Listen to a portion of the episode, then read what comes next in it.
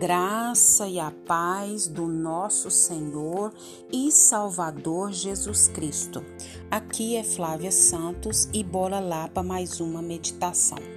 Nós vamos meditar nas Sagradas Escrituras em Provérbios 6, do 16 ao 19. E a Bíblia Sagrada diz: Há seis coisas que o Senhor odeia, sete coisas que ele detesta olhos altivos, língua mentirosa, mãos que derramam sangue inocente, coração que traça planos perversos, pés que se apressam para fazer o mal, a testemunha falsa que espalha mentiras e aquele que provoca discórdia entre irmãos. Louvado e engrandecido seja o nome do Senhor. Louvamos a Deus por mais uma oportunidade, louvamos a Deus porque até aqui Ele tem cuidado de nós, Ele tem nos dado força, graça, sabedoria, entendimento, tem nos livrado, tem nos protegido, tem provido e tem se feito presente na nossa vida. Nós precisamos ler a Bíblia, estudar a Bíblia para saber o que agrada a Deus e o que não agrada a Deus. E hoje nós estamos aqui com uma pequena lista das coisas que são pecados e são coisas que aborrece ao Senhor, que Deus detesta, que Deus abomina. E nós vamos falar sobre essas coisas. Você já leu sua Bíblia hoje? Você já meditou? Você já trouxe a palavra de Deus para sua vida? Se você ainda não leu, se você ainda não estudou, se você ainda não meditou, você tem essa oportunidade de ler, de estudar, de pedir o Espírito Santo de Deus que se revele a nós. O mundo está passando pelo que está passando devido ao que? A iniquidade, o pecado do homem. E Deus permite certas situações para quê? Para nos disciplinar, para nos chamar atenção, para que nós voltemos para o seu caminho, o caminho estreito, o caminho que conduz à salvação. Então aqui o Senhor falava ao meu coração coisas que não agradam ao Senhor coisas que entristecem ao Senhor. E se nós formos olhar ao mundo, se nós formos olhar à nossa volta, se nós formos olhar para a nossa própria vida, nós precisamos examinar primeiro a nossa vida. Nós vamos ver que muitas dessas coisas aqui às vezes nós estamos até praticando e o Espírito de Deus nos está dando a oportunidade de nós colocarmos a nossa casa em ordem. Quando eu digo casa, eu digo a casa espiritual. Então, seis coisas que aborrece o Senhor, e a sétima Deus abomina. Então, essa frase, seis coisas, e a sétima é uma figura de linguagem que chama a nossa atenção ao fato de ser uma lista é, exaustiva. Olhos altivos, o orgulho, né? Os olhos altivos é esse orgulho que encabeça essa lista. A língua mentirosa. Então, olhos altivos, pessoas que se acham que olham por cima, se acham semideuses. Depois, língua mentirosa. Está sempre, esta sempre se segue aos olhos altivos. Geralmente, quem tem olhos altivos logo tem uma língua mentirosa as mãos que derramam sangue inocente. Isso se refere ao que? Aos assassinos. Entretanto, também tem aqueles que matam o caráter de alguém ou de várias pessoas. Né? Tem pessoas que matam as outras com a sua palavra, com a sua língua. A Bíblia diz que há poder de vida e morte na nossa boca, né? Então nós temos que saber muito bem o que, que a gente fala.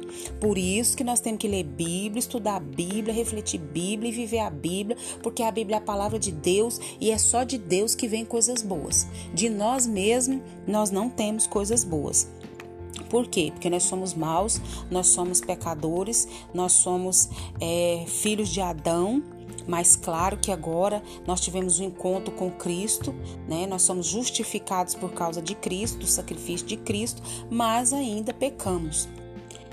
E aí fala aqui, o coração que maquina pensamentos iníquos. Então, o coração dos orgulhosos maquina o que? Pensamentos iníquos, porque não foi mudado. Pessoas que ficam maquinando mal, planejando mal, né? Corações orgulhosos que querem se vingar. Que o Espírito Santo de Deus trabalhe em nós. Os pés que se apressam a correr para o mal. Como o orgulho é enganoso, este pecado está, portanto, encoberto, e a pessoa, na realidade, acredita que está fazendo o correto. Pessoas que apressam para fazer o mal, para disseminar coisa ruim, para levar palavras ruins. Vamos ficar pedir o Espírito Santo que trabalha na nossa vida. A testemunha falsa que fala mentira a diferença entre a língua mentirosa no versículo 7 e a testemunha falsa aqui do versículo 19 é que a língua mentirosa só dirá a verdade se puder tirar proveito. Tem pessoas que é assim, só fala a verdade se for tirar proveito. Para quem? Para si mesmo. Para si mesmo, né, da situação. De outro modo, vai o quê? Vai mentir. Vai mentir, vai mentir, omitir. É, a falsa testemunha, ela premedita mentiras. Tem gente que mente e premedita essa mentira descaradamente e sabe o que está fazendo. Ela trama estratégias feitas de mentira para levar a cabo do seu do seu ato, do seu projeto maldoso. Tem pessoas que é de uma falsidade, tem, uma, tem pessoas que é de uma dupla é, face, na sua presença é uma coisa, na presença de outros são outra, e quando estão junto com você com as outras pessoas é do mesmo jeito. Gente, o que, que adianta a gente enganar os outros, enganar as pessoas, enganar os humanos como nós, se nós não enganamos Deus? Aquele que semeia discórdia entre os irmãos. Indivíduos que semeiam discórdia, que fazem com propósito de atingir as suas estratégias. Tem pessoas que ficam, né?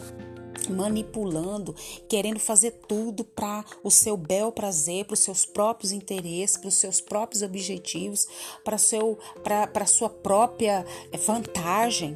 E Deus está vendo isso. Isso acontece no meio do povo de Deus? Acontece. Acontece demais, porque somos humanos, somos falhos e nós precisamos o quê? Ter uma vida devocional, uma vida de oração, uma vida é, de intimidade com Deus, uma vida de leitura da palavra, porque para se estudar a palavra eu tenho que ler. Começa partes da leitura.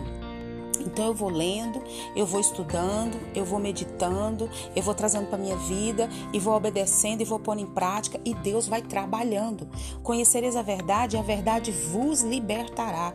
A verdade é Jesus e é Jesus que liberta, porque foi Jesus que morreu na cruz para nos salvar. Então não se esqueça de Provérbios 6, do 16 ao 19. Tra olhe para a sua vida. Eu não estou dizendo que é para a gente ficar olhando para a vida do outro. Eu não vou mudar ninguém, não mudo nem eu mesmo. Mas eu tenho que olhar para a minha vida, ver se tem alguma coisa que se encaixa. Uma, duas ou três coisas. Aqui nós falamos de sete coisas abomináveis, sete coisas que aborrece ao Senhor. E se nós aborrecemos ao Senhor, nós agradamos a quem? Se nós nos distanciamos de Deus, perto de quem nós estamos? Nós precisamos nos converter dos nossos maus caminhos e nós precisamos levar a palavra de Deus, porque é só a palavra de Deus que nos liberta, que nos transforma, que nos salva, que nos cura, que faz as grandes obras. Então, sete coisas que são abomináveis ao Senhor e nós precisamos pedir o Espírito Santo que trabalhe na nossa vida. Pai, em nome de Jesus, nós clamamos, nós suplicamos, nós imploramos que o Espírito do Senhor continue agindo na nossa vida.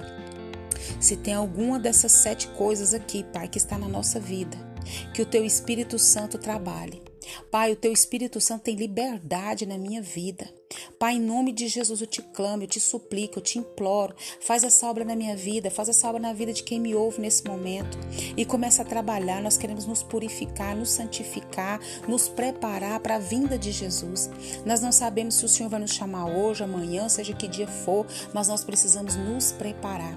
Limpa as nossas vestes, purifica, Senhor, a nossa vida e que nós vamos estar como aquelas cinco virgens prudentes, com as lamparinas cheias, pronta para entrar para as bodas junto com o noivo. Pai, nós clamamos nessa hora e te agradecemos. Continua nos livrando dessa praga do coronavírus, de todas as pragas que estão sobre a terra. Nós te louvamos e te agradecemos. Em nome de Jesus, amém. Leia a Bíblia e faça oração se você quiser crescer, pois quem não ora e a Bíblia não lê, diminuirá, perecerá e não resistirá. Se possível, fique em casa. Um abraço e até a próxima, querendo bom Deus. Fui.